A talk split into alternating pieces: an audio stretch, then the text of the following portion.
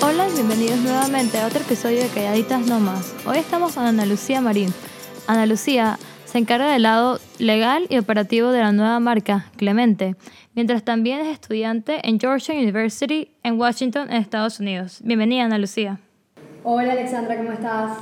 Eh, bueno, ya mencioné que tienes Clemente, pero para los que nos escuchan y no saben qué es, cuéntanos un poco de qué es la marca y cómo nació. Claro que sí. Pues Clemente es una marca de pañuelos que hemos creado mi hermana y yo. Eh, mi hermana se encarga de hacer todo lo creativo. Ella es la que diseña los, los pañuelos en Canvas. Luego los digitalizamos y los imprimimos en el Fabric y de ahí creamos lo que son los pañuelos. Yo siempre he estado eh, inclinadísima por la moda entonces yo me encargo de intervenir los, los pañuelos con algunas adiciones de, de beads o de plumas o de otras adiciones que se le pongan a los pañuelos para que sean realmente únicos. Y eh, nosotros trabajamos por colecciones. Cada colección tiene solo 100 piezas. De las 100 piezas hay cuatro diferentes diseños y para cada, cuatro, cuatro, cada de los cuatro diseños hay 25 piezas. Entonces realmente nos manejamos eh, en una colección que es totalmente única, que no es nada repetida. Y nuestro enfoque es poder vender estos pañuelos a personas no solo panameñas, sino también en el exterior, ya que yo estoy viviendo en Estados Unidos, tengo mejor acceso a shipping o a entregárselo a personas que no realmente son panameñas. Eh, y la idea que nosotros hemos tenido con Clemente es hacer una pieza totalmente sostenible en la que tú puedas involucrarte o ser parte del proceso en crear la pieza final para que así tú tengas realmente una pieza que te sirva para toda ocasión. Es una pieza realmente versátil en la que tú eres parte del proceso de crear tu propia ropa. Nosotros te damos la pieza, te damos las guías en cómo puedes estilizar la pieza, pero realmente queremos que tú te sientas parte de ese proceso en tu vestir. Eh, la idea surgió porque muchas amigas me preguntaban dónde compraba mis pañuelos. Yo siempre he usado pañuelos como camisa. Ay, también es lo eh, máximo. es súper. Lo pones en la cabeza con frío, con calor. es tan práctico. Es práctico. En la, en la playa, en una, en una cena formal, realmente tienen muchas maneras de usar un pañuelo. Y después de muchas conversaciones con mis amigas de dónde lo compraban, yo realmente no tenía una respuesta. Si no te decía Hermes, no te podía decir ninguna otra parte. Y yo digo, nosotros ahorita mismo somos estudiantes, nosotros no tenemos por qué irnos por estos precios tan altos, debería existir una tienda, un equivalente al mes, pero a un precio más accesible.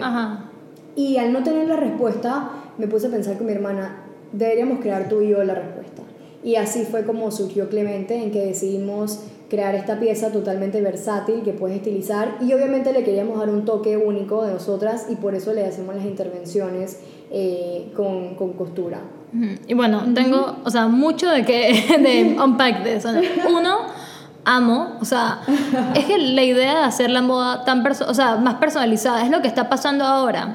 Yo casualmente hace poco fui a una charla en el Museum of Fine Arts en Boston en el que estaba hablando que el futuro de la moda es eso, que va a haber un momento en el que tú vas, o sea, es que las cosas son hechas a medida totalmente. como que, y decían que yo no sé si en verdad va a pasar o en qué tienda o en qué momento, pero decían que incluso vamos a llegar a un momento no tan lejos en el que vamos a llegar a una tienda y tú eliges una tela y ellos te la, o sea, no hay tallas, no hay estilos, tú, o sea, es una tela, o sea, que me parece que el hecho que ustedes ya están haciendo eso es súper, o sea, vanguardia total. No, realmente nosotros identificamos eh, la brecha en el, en el, mercado, dijimos, si no entramos ahorita, no entramos nunca, más ahora que tenemos acceso a diferentes mercados, no solamente en, en Panamá, pero también en el exterior, y dijimos, mira, tenemos que, también realizamos que muchas empresas están comenzando el trend de los pañuelos y dijimos, ¿sabes qué? Pañuelos personalizados, eso va con tu idea de que todo es costuma, eh, customizable, que todo es personalizado. Dijimos, ¿sabes qué? Vamos a hacer unos pañuelos totalmente únicos, ya que mi hermana crea los, diseños, no hay manera de replicar el mismo diseño dos veces. Exacto. Entonces, sí, realmente queremos que se vea ese uniqueness y ese el personalization en cada pañuelo, porque realmente ni siquiera de la manera en que yo coso los beads o las plumas o lo que sea va a ser igual de la misma siempre. Entonces realmente el pañuelo que tú tienes es el único que existe que ese es el punto o sea el punto es que tu, o sea, tu, tu, pañuelo no sea Clemente no sea Hermes sea Ana Lucía. Exacto sea tú exacto y o sea lo otro que quería decir es que casualmente tenemos un episodio que espero que ya haya salido cuando salga este en el que habla de cómo o sea el nivel de, de, el consumo masivo que nos tiene parte de la, la, la industria de la moda Sí. y cómo es súper importante comenzar a usar cosas reusables y darle segunda vida. que Segunda siento que un pañuelo así les puedes dar, oye, segunda, que tercera, cuarta, o sea, ¿cuántas Tercera, vidas cuarta, puedes? Lo no, máximo. Exacto, y lo bueno es que realmente es una pieza que la puedes usar tanto en, la playa como en una cena formal, como en un cóctel. Realmente es una pieza que es totalmente versátil y queda a tu discreción en cómo, usar, cómo usarla y dónde usarla. Entonces también queremos inspirar a las mujeres a ellas tener un lado creativo, a encontrarse a ellas mismas en la, en la pieza que se vistan. Es una pieza que está abierta a tu personalidad, a tu estilo. Si te, te gusta algo más conservador, algo más eh, expuesto, algo más exótico, tú realmente tienes toda la guía que te damos nosotros a través de tutorials o de lookbooks y tú emprendes tu camino con tu pañuelo. Entonces realmente queremos inspirar a las mujeres a encontrar su propio estilo. Lo máximo. Y bueno, eh, viendo antes lo que hablamos del bio y eso, de quién eres, tú estudias contabilidad y Operations and Information Management, ¿verdad? Correcto. Entonces, ¿qué le dices a esa gente? Porque yo he escuchado mil veces que para estar en la moda tienes que estudiar diseño, luxury management, como que si no estudias fashion merchandising, la gente dice, oh my god, ¿qué vas a hacer?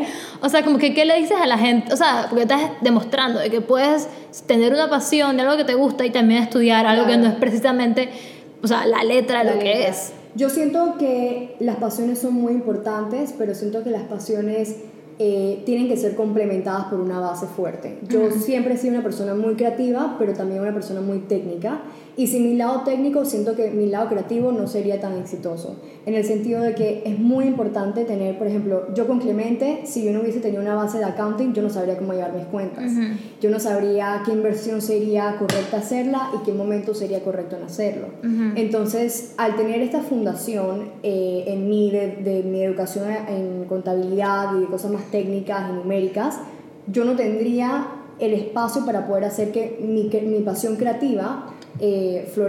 Entonces, también la parte, por ejemplo, mi segunda carrera, que es Operations and Information Management, que es una combinación de Computer Science con Business Modeling, me ha ayudado a hacer los forecasts, por ejemplo, de cuánto puede ser que yo venda el próximo mes eh, para Navidad. Ujú. Entonces, realmente Claro que para ser creativo uno necesita ser creativo en sí, uno necesita aprender lo básico, uno tiene que aprender eh, a canalizar sus ideas, a proyectarlas, pero uno también necesita una base. Y siento que en especial hay muchas personas con mucho talento artístico, pero realmente cuando se lanzan al mercado tienden a flu- eh, fluctuate, Ajá. ya que no tienen este peso por detrás que los puede ayudar a formular sus, sus ideas de la manera correcta. Entonces, para mí es sumamente importante eh, complementar mi lado artístico y mi lado creativo con una base de management más pesada. Entonces, mi, mi idea, mi, mi plan de vida siempre ha sido estudiar algo técnico y ya luego irme por lo creativo, pero siempre con esa base para poder que realmente turn that creative side into a profitable side as well. Así que sí, es muy importante a todas esas personas que dicen que tienes que estudiar moda, que tienes que estudiar chef para, eh, para ser chef, realmente no, realmente puedes estudiar eh, algo técnico, algo totalmente fuera de- del campo que te apasiona y aplicar esto en lo que estás estudiando a tu lado apasionado. Y de ahí vas a sacarle mucho más provecho porque vas a poder verlo en un horizon mucho más largo y mucho más condimentado de, eh, de herramientas y de bases que vas a necesitar de todas maneras para poder hacer tu negocio crecer. Así tu negocio sea la jardinería. Eh, No, sí, en verdad es súper súper Sí, importante. Y o sea, yo, Sí, sí. yo también lo veo, pues, o sea, yo estudio historia del arte y mercadeo, pero también le metí, o sea, lo que es todo esto de, o sea, de, de los medios y de entender la tecnología. Y me entiendes, tuve que agarrar una clase dije Web Analytics, Sí. no, o sea, porque estaba, o sea, en mi carrera, Ajá. tuve que agarrar una clase que era así, o sea, un coding súper básico, de que SQL, de que es, o sea, run Sí, query y sí, eso, sí. que son cosas que o sea, que cuando lo estás haciendo, tú dije, oye, este es súper práctico. Y he tenido tantos trabajos, dije, en museos, o sea, algo que uno no se imaginaría eso, en development, que se encarga como de fundraise, y, o sea, de tratar con los, con los miembros. O sea, me ha tocado implementar cosas así que yo dije, o sea, ¿quién se imaginaría que lo que sea que uno aprende en términos de tecnología y de información aplicaría para las cosas más, más cotidianas? Exacto, más cotidianas y más creativas. Realmente eh, el mundo se está moviendo todo lo tecnológico y los que nos rehusamos a ver ese hecho nos quedamos atrás. Yo siento que hoy más que nunca eh, todo está moviendo la tecnología, hasta las Totalmente. cosas más abstractas como el arte, por ejemplo, también se están utilizando muchas cosas de El otro día, el otro día fui casualmente, no te día, hace tiempo, fui casualmente a una exhibición que el artista era un programa de AI. De AI, exacto. O sea, y, tuve que hacer una exhibition review, me tuve que sentar con mi profesora a decir, dije, oye, nunca me ha tocado o sea, que el artista es una máquina. Es una máquina. Yo, ¿qué, qué, pronombre uso? ¿Cómo, ¿Cómo me refiero? O sea, me refiero al talento de la máquina, al talento del inventor detrás de la máquina. Doy, o sea, cuando doy información acerca del artista, lo doy acerca de, del programa, del inventor. O sea, es cosas que yo dije, man, ¿quién se hubiera imaginado que uno pudiera ir a una galería a comprar arte de un programa computadora? Un programa computadora, por eso yo digo que el, el abstracto y, y, lo concreto se está realmente eh, merging en, en algo que sobrepasa nuestro entendimiento. Entonces, realmente, si no tratamos de por lo menos entender un cuarto de, de esa combinación, estamos quedándonos atrás. Es una realidad que tenemos que aceptar y nos toca adaptarnos y evolucionar. O te comes a la tecnología o te come a ti, literalmente. Y bueno, em, esta marca mencionaste antes que la tienes tú con tu hermana. Sí, Clemente. Entonces, ¿cómo, ¿Cómo te encargas de manejar Clemente tú aquí y tu hermana en Panamá? O? Realmente creo que esa es una de nuestras estrategias más fuertes. Eh, yo me encargo de todo lo que tiene que ver con la administración, con lo legal, eh, con la logística. Mi hermana se encarga de lo creativo. Yo la apoyo en lo creativo, claramente. Yo siempre he sido muy de que me gusta cómo se ve este color con este color, me gusta cómo se ve. Buen ojo. Eh, buen ojo. mi, mi ojo es, es, es casi, casi, casi que Qué bien, eh, qué buenísimo para, para esta ocasión. Y mi hermana se encarga de hacer todo lo que es diseño, poner su mano en, en, el canvas, de decir, ok, estos colores van con esta temporada, se encarga de eso. Pero realmente nuestra estrategia es fuerte porque, eh, uno, nos dividimos las tareas eh, entre lo administrativo y lo creativo. Dos, mi hermana está en Panamá, o sea que ella se encarga del mercado panameño. Yo me encargo del mercado que es afuera. Eh, yo me encargo de coordinar todos los envíos a Estados Unidos. Por ahora solo tenemos Estados Unidos, pero estamos revisando para empezar a Europa. Y para mí se ha hecho un poco complicado porque claramente hay veces que los pedidos no llegan a tiempo o queríamos hacer un launch party, yo me tuve que regresar a college. Entonces, como que sí hemos tenido algunos obstáculos en, en, en tiempo y en espacio, pero son obstáculos que vamos a tener en consideración para el recorrido de, de Clemente. Eh, sí nos ha costado en ese aspecto de que hemos querido hacer cosas en conjunto. Por ejemplo, yo lancé mi primer pop-up shop en Georgetown y yo estuve sola cuando en verdad realmente quisiera que mi hermana estuviera ahí porque claro, no quiero pintar que el crédito es totalmente mío cuando también mi hermana es mitad y mitad. Eh, en ese aspecto sí hemos tenido esa dificultad, pero realmente la energía y la pasión es exactamente la misma. Yo creo que cuando no está mi hermana se multiplica por dos. eh, pero sí, la verdad es que nos apoyamos mucho, tenemos llamadas casi que todos los días para, para update, revisar las cuentas, revisar los pedidos, eh, revisar eh, cuántos tenemos que empezar a ordenar, porque ya queremos sacar la segunda colección, ya se nos está acabando la primera. ¡Qué cool! Sí, la primera, no lo he mencionado, pero la primera se llama La Panameña. La Panameña tiene, eh, realmente es algo que está dividido entre flora y fauna, y como Panamá significa abundancia de flores, peces, animales, hicimos cuatro diferentes diseños, cada uno eh, haciendo, eh, rindiendo, rindiendo tributo a algún elemento muy panameño, por ejemplo la rana dorada. Eh, tenemos también uno que se llama la fauna mariposa, tenemos el de el coral, el rojo coral. Entonces son cosas muy distintivas de la de la, de la naturaleza panameña que queríamos experimentar anterior. O sea, nosotros somos fiel creyentes de que el diseño latino es el diseño latino por algo. Y queríamos dar esa imagen especialmente porque la, esa temporada que estábamos haciendo era emotiva summer o spring, entonces los colores son bastante color, eh, eh, vibrantes, son bastante fuertes. Y bueno, entonces así empezamos. Ya la segunda temporada sí va a ser unos colores más opacos, más eh, que van más con invierno, porque como no solo nos enfocamos en Panamá, sino también un- un- una gran eh, porción de nuestro mercado es Estados Unidos, tenemos que adaptarnos también a las, las fases de... El de clima aquí, sí, El exacto. clima acá, exacto. ¿Qué momentos lo que usamos cosas más sobrias aquí? Exacto, más sobrias, exacto. Entonces también habíamos escuchado del, del, mercado, en los pop-up shops eh, o de clientes que hemos tenido, como que me gustaría que la próxima colección tenga colores más oscuros, que puedo usar en invierno como bufanda, que son otros usos de pañuelo que nosotros no teníamos en mente, pero que se nos están viniendo a venir y eso es realmente lo que nos gusta, escuchar cómo las clientas mismas se idealizan su pañuelo de una manera que nosotros no hemos podido todavía idealizar. Exacto. Entonces, sí. Estoy, o sea, estoy demasiado feliz de escuchar es que toda esta visión, pero demasiado triste, güey. Yo quería pedir un Clemente para Navidad y creo que ya no me van a quedar. No, si te van a quedar, seguro. Que, mamá, si estás escuchando ¿Estás eso, escuchando? En mi lista. Sí, porque estaba en mi Clemente para Navidad y ahora que te estaba acabando. Y dije, "Ah". No, pero todavía hay, todavía hay. Está a de agarrar el celular y que, mami, ya, métete en la página. Me das de mi siempre. Pero, Buenísimo, a la hora de y, o sea, amo que dijiste eso del diseño eh, de Latinoamérica, porque se ve, no sé, no sé si sigues esta cuenta, se llama Gift Credit en No, Instagram. no, no, no, es buenísima. Es, bueno, es, es buenísima en el sentido de que a mí me gusta estar todo el día brava y cabreada de ver vainas de que, que pasa del mundo y agarrar rabia. Pero es, o sea, es una cuenta que habla de cómo un montón de diseñadores mira, o sea, montan este diseño, una pasarela, y después te pones a ver y es que esa tela o que ese estilo es una copia de algo tradicional de las mujeres indígenas en Machu Picchu. Esto es una copia y es, me, me recuerdo un incidente de, quiero, quiero decir Dior, quiero decir Dior, pero no sé, que hicieron un brazalete, que tú lo veías y era algo que tú puedes comprar. Ya yo sé cuál es. Yo lo tengo. Sí, Yo soy culpable. pero era una carísimo y yo dije, oye, Sí. esto yo lo veo en el Mercadito del Valle. Del Valle. Todo, o sea, pensé.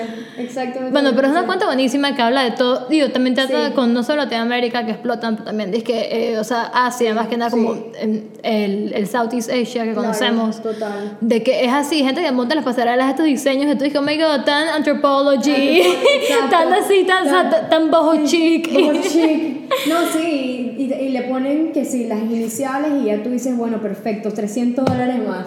Y Ajá. realmente no, o sea, tú vas a los mercados. Yo soy fan de, de, la, de la moda artesanal. Ni, ni Sí. yo colecciono eh, accesorios artesanales. Cada vez que me voy a un país, voy a un mercado. Me Que hago así es como una tiene que ser, o sea, comprar y fa- apoyar a las Exacto, personas los locales que lo hacen. locales. Y me fascina, siempre lo hago. eh, cada vez que me voy a Spring Break, arrastro a mis amigas a comprarse sus pulseritas, sus pinchitas, su lo que sea. Y realmente yo siempre he dicho mi, como que mi estilo eh, ha sido inspirado por estas personas que son lo más primitivo de nuestro país. Realmente nuestro país, el, la primera forma de diseño que tuvo nuestro país son, fueron las personas indígenas, fueron las personas que hacen los artesanales hoy en día. Entonces, eso me, me ha inspirado muchísimo y creo que más o menos la idea de ser Clemente es como no competir contra lo artesanal y lo primitivo del diseño en Latinoamérica, sino aliarse. En un futuro queremos hacer alguna, eh, al- alguna alianza con alguna indígena en que ella pueda eh, colaborar con nosotros en algunos diseños y así poder showcase también lo que realmente es Latinoamérica y los diseños tan primitivos y espectaculares que tiene. Sí, pues, o sea, si te puedes Entonces, pensarlo en un sí. lugar con tantos, o sea, tantos efectos de colonización que hemos sentido. Exacto. O sea, a- a esto es una de las pocas cosas realmente eh, autóctonas o que sentimos más Que se- autóctonas, pues. Correcto, correcto. Y en verdad, o sea, o sea, que mencionaste que te gusta el, el- la parte legal de Clemente. Claro. Panamá tiene unas leyes muy buenas para proteger eh, el, o sea, quién puede y quién no puede confeccionar una mola. Sí. Que es, es Sí, actually, dije, he visto eso. o sea, es muy, o sea, no sé si es triste que me impresiona, pero yo lo veo y yo dije, wow, o sea, el hecho de que Panamá, dije, que estuviera tan avanzado con eso en tantos países que no, es, es, es, es bien, es bien impresionante, en verdad. Es impresionante, sí. Correcto. Y, ok, entonces hablamos ya de que es difícil, es difícil, pero a la misma vez, es- o sea, tiene su, su, su punto, pues manejar esta marca con tu hermana. Pero también habías mencionado antes el pop-up shop que fuiste. Sí. Cuéntanos un poco de esa experiencia. ¿Fue tu primer como Sí. tienda física o espacio físico? Sí, realmente fue mi primera experiencia porque nosotros nos basamos en tener algo totalmente e-commerce. Eh, nos manejamos así por uno porque estamos empezando y cuando se empieza se tiene que empezar por el principio eh, y habíamos pensado en hacerlo digital para poder llegar a más personas, tener un mercado más abierto. Eh, realmente yo creo muchísimo en la digitalización, entonces no pensé realmente en tener una tienda física. Pero después de esta experiencia yo fui invitada por el, por el Georgetown Retail Luxury Association eh, a su pop-up shop anual y su pop-up shop tenían diferentes staffs de personas que han sido eh, startups y tienen sus marcas. Entonces yo fui invitada como Clemente y fue mi primera experiencia física. Eh, al principio estaba dudando de que será que no llevo todos los pañuelos porque yo no sé si la gente me va a comprar, yo no sé qué voy a hacer, cómo voy a decorar el espacio. Y realmente dije, ¿sabes qué? Yo voy a llevar todo a ver qué pasa al final del día terminamos haciendo sold out en el evento y me, me, o sea, me dio a conocer un nuevo business model que no había pensado. Yo había pensado que mi business iba a ser totalmente digital, pero luego me puse a pensar que el business model puede ser una combinación entre lo digital y lo físico, en el que las dos personas tienen interacción. Eh, muchas personas me escribían eh, diciendo cómo es tu pañuelo, mándame fotos a ver cómo se te ve, quiero verlo en persona y sí siento que es importante que la persona interactúe con su pieza antes de comprarla. Para mí es muy importante y sé que para nosotros también. Entonces eh, pensé que sería bueno empezar, eh, eh, seguir explorando este business model en que tenga más bazares o pop-up shops o mercaditos o fiestas en las que lanzamos una nueva colección para que la gente pueda tener una interacción primera, primaria con, el, con la pieza y luego pasar a comprarla en internet realmente vi la diferencia en cómo 10 ventas en una hora de stand eh, equivale a lo que son 10 ventas pero en dos semanas online. Okay. Entonces realmente el return investment es mucho mejor haciendo un pop-up shop de dos horas en el que las personas están en contacto. Eh, Asumes también, o sea, sentir la tela y también saber que, o sea, que cada uno tiene un cuerpo diferente y cada uno se viste para su cuerpo. Entonces, como que, si de repente el pañuelo que me gusta, lo estoy viendo en la página con diseño, vamos a decir, un one shoulder, pero ese no es mi estilo, yo quiero ver, oye, ¿será que me quedará, cómo me quedará a mí hacerlo como un tubito? ¿Cómo me quedará a mí como, yo no sé, otro estilo, no puedo pensar. Exacto, y no, y también los colores, es muy importante saber que no todo el mundo tiene el mismo color de piel y a mí me queda mejor el rojo, a ti te queda mejor el azul, a mí el verde. Entonces vimos como las personas estaban interando tanto con los pañuelos, las niñas venían, se lo probaban, se lo ponían de esta manera, se lo ponían del otro, agarraban el lookbook, decían me gusta así, me gusta así, y me gustaba cómo la pieza realmente te inspira a ti interactuar, a ti, sabes que me voy a poner creativo, si tú no eres una persona creativa te da, te da esa ilusión de que por un momento puedes Ay, ser lo máximo, que ese es el punto de, la, de, la ropa, en verdad, o sea, expresión. Expresión, y siento que a veces eh, muchos compramos la misma ropa, un t-shirt, ¿qué le puede hacer un t-shirt? O, si te compras una camisa de botones, ¿qué le puede hacer una camisa de botones para que sea diferente? Entonces realmente el pañuelo es un cuadrado, o sea, es una tela en cuadrado y tú decides qué hacer con ella. Entonces, eh, bueno, este, esta experiencia de Pop-Up Shop me hizo realizar, uno, la importancia que, lo, lo, importante que es interactuar con el cliente y que la, que la pieza esté ante los ojos del cliente. Y segundo, me dio a conocer que es un business model súper interesante para explorar, en el que haces una combinación de digital con experiencias únicas y limitadas, porque también si yo fuera a abrir una tienda, la gente no va a tener la misma emoción de ir a una tienda que está abierta todo el tiempo a que ir a este pop-up shop específicamente porque estás dos horas y tienes esas dos horas para interactuar con la pieza. Realmente es como que la emoción del momento y viajas a las personas de lado que están comprando y las personas de acá que se lo están midiendo y te quedó chévere y esa persona se funciona una manera diferente a la tuya, entonces te, te emociona y, y realmente la energía, lo máximo. y entonces, bueno, se deja, se deja comprar de tu pañuelo. Eh, pero sí, realmente esta experiencia fue muy, muy, muy buena y espero seguir haciéndolas ahorita que regreso en Panamá. Eh, estoy viendo para poder ser parte del Bazar del Club Unión. Así que ojalá y las personas que me estén escuchando puedan eh, venir. Y, y sí, ha sido una muy buena experiencia. Y bueno, ya hablamos bastante de Clemente, pero esto no es tu primer como emprendimiento, ¿verdad? No. O sea, tenías antes alto voltaje en Panamá. Sí. Cuéntanos qué es eso y si aún sigues o... Sí, claro. Eh, Alto Voltaje Panamá es un proyecto de eh, desarrollo profesional para jóvenes, específicamente enfocado en jóvenes de primeros años de universidad o los últimos años de secundaria. Eh, nació como una necesidad que yo reconocí en Panamá. Yo reconocí que mientras las escuelas se enfocan mucho en lo extracurricular y lo académico, están dejando muy afuera lo profesional. Siento que en Panamá no existe realmente esa cultura de internships, de pasantías. Es muy difícil para ti como un joven tocar la puerta a X empresa y decir yo quiero trabajar aquí para el verano. No para ser eh, remunerado, no para tener este título, por lo que sea, sino para experiencia propia. Eh, siento que las barreras son muy eh, pesadas eh, para cualquier joven en Panamá, en cualquier field. Y yo dije, ¿sabes qué? Voy a empezar a hacerlo. A mí se me nació la idea porque yo cuando estaba en mis últimos años de, de escuela, perdón, de secundaria, yo me vine a programas acá a Estados Unidos y mis amigos me decían, no, que yo he trabajado así sea en McDonald's, yo he trabajado en esta tienda, pero habían tenido alguna experiencia de trabajo. Y yo decía, ¿cómo lo conseguiste? No, me dice, porque tiene unas pasantías, internships, y yo realmente no estaba muy familiarizada con el tema. Yo recuerdo una vez que yo mandé un currículum, yo tenía 16 años, eh, a una tienda en Panamá. Yo dije, miren, aquí está mi currículum, me encantaría trabajar, me fascina la moda, era una tienda de ropa, eh, me gustaría que me consideraran. Y me dice, mira, estás súper calificada, me encanta tu resumen, súper super completo, pero realmente nosotros no aceptamos a las personas menores de 18 años. Eso me pasó a mí bastante. Entonces, ¿qué pasa? Eh, me decían, no, como que no, nosotros no queremos que la gente nos confunda con abuso infantil o trabajo infantil. Entonces, como que realmente había un tabú muy grande en que si tú eh, ni siquiera era employee, porque realmente no era employee, era una pasantía, una oportunidad profesional a un joven de menos de 18 años, realmente no tiene nada que ver con trabajo infantil, pero la gente tiene un tabú, tiene una barrera de que que no, que si es legal, que si tiene que tener el seguro, que si no. Y realmente no, yo me tomé el tiempo de ir al Ministerio del Trabajo, saber cuáles son las leyes, cuáles son los parámetros ah, para un joven trabajar.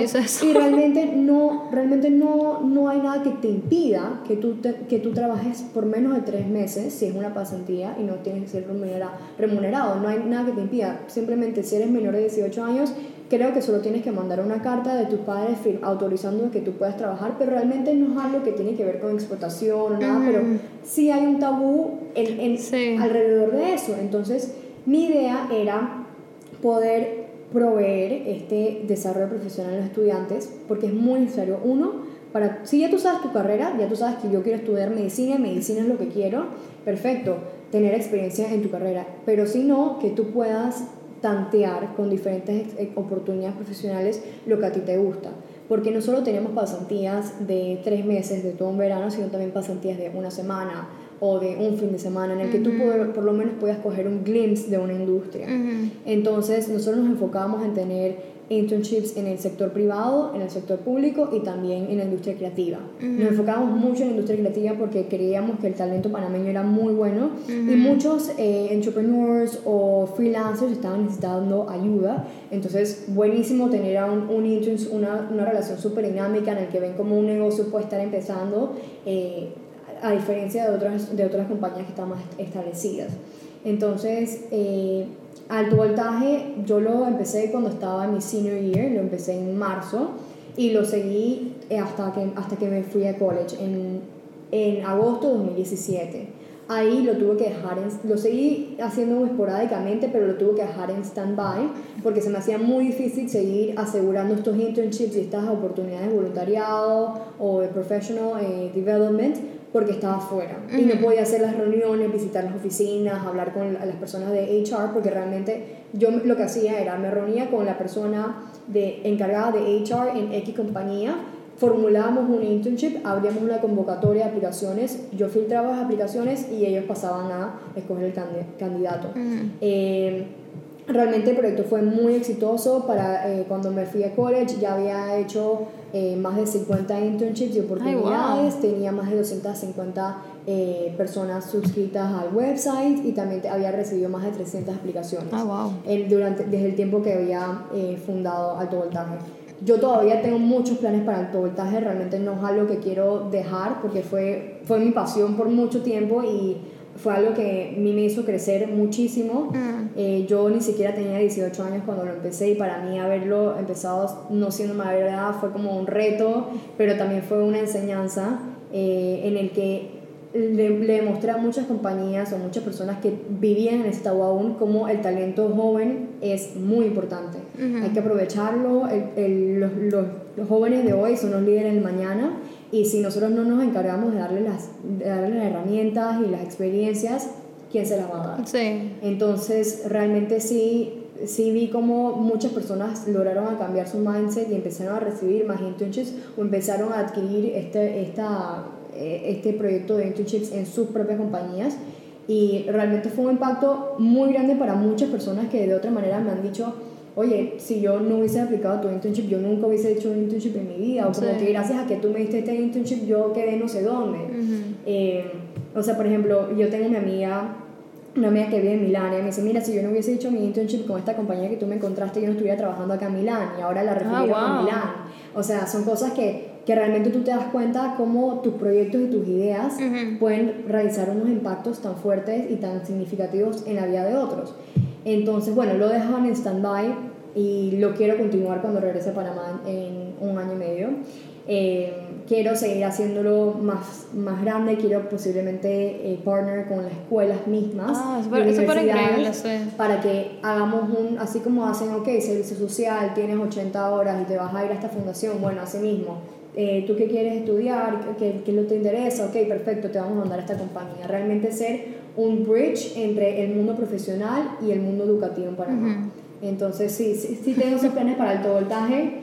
Van a venir en algún momento, pero... pero Y en verdad es lo máximo. O sea, Sí, yo me sí. recuerdo, mi primer internship ever fue Ajá. eh, para Fashion Week. Sí. Yo tenía, yo tenía como 14 años. O sea, yo era como una actual bebé, que Bebé. mi mamá me llevaba a la oficina y me recogía. Y era algo así que no había nada de internships. Y Sí. mi mamá me decía, o sea, pues ya cuando tienes 14 comienzas a considerar eh, un- la universidad, más que nada, si Claro, sabes que tienes la claro. oportunidad de ir afuera. Claro. Como, o sea, comienzas a pensar más, más seriamente de eso. Y yo tuve que ir con mi mamá a las oficinas de Physical Ajá. que son los que se encargan de Fashion Week Panamá, eh, a decirles, dije, oye, yo vi que están buscando personas, Personas. o sea, dije, actual profesionales para su equipo, y dije, yo nada más quiero un internship, yo nada más quiero estar aquí, y era algo así que me estaba hablando, me reuní con ellos, estaba hablando, y era algo así como que les hablaba como de algo extraño, como que no... No, no al- la Ajá, al final me lo dieron. Y estoy convencida que yo fui la primera intern que ellos tuvieron de muchos, porque después que yo lo hice, casualmente comenzaron a ponerlo dizque, en las redes y yo dije, hmm, coincidencia. Pero, o sea, pero era algo así, que yo también, o sea, que Mi, mi- mi mamá estaba, dije, oye, la gente de las universidades afuera, más que nada, dije, buscan esto. Claro y sí. dije, o sea, tienes que conseguirlo de alguna manera, porque estás en Panamá. Claro, claro. Y era así, sí. que era disque. Por ejemplo, yo también me fui antes de ir a la universidad eh, dos veces a dos cursos afuera. O sea, pero, pero tuve la oportunidad. Pero era también más que nada como para familiarizarme con si me gustaría estudiar X carrera o si me veo en X ciudad, en X universidad. Ok.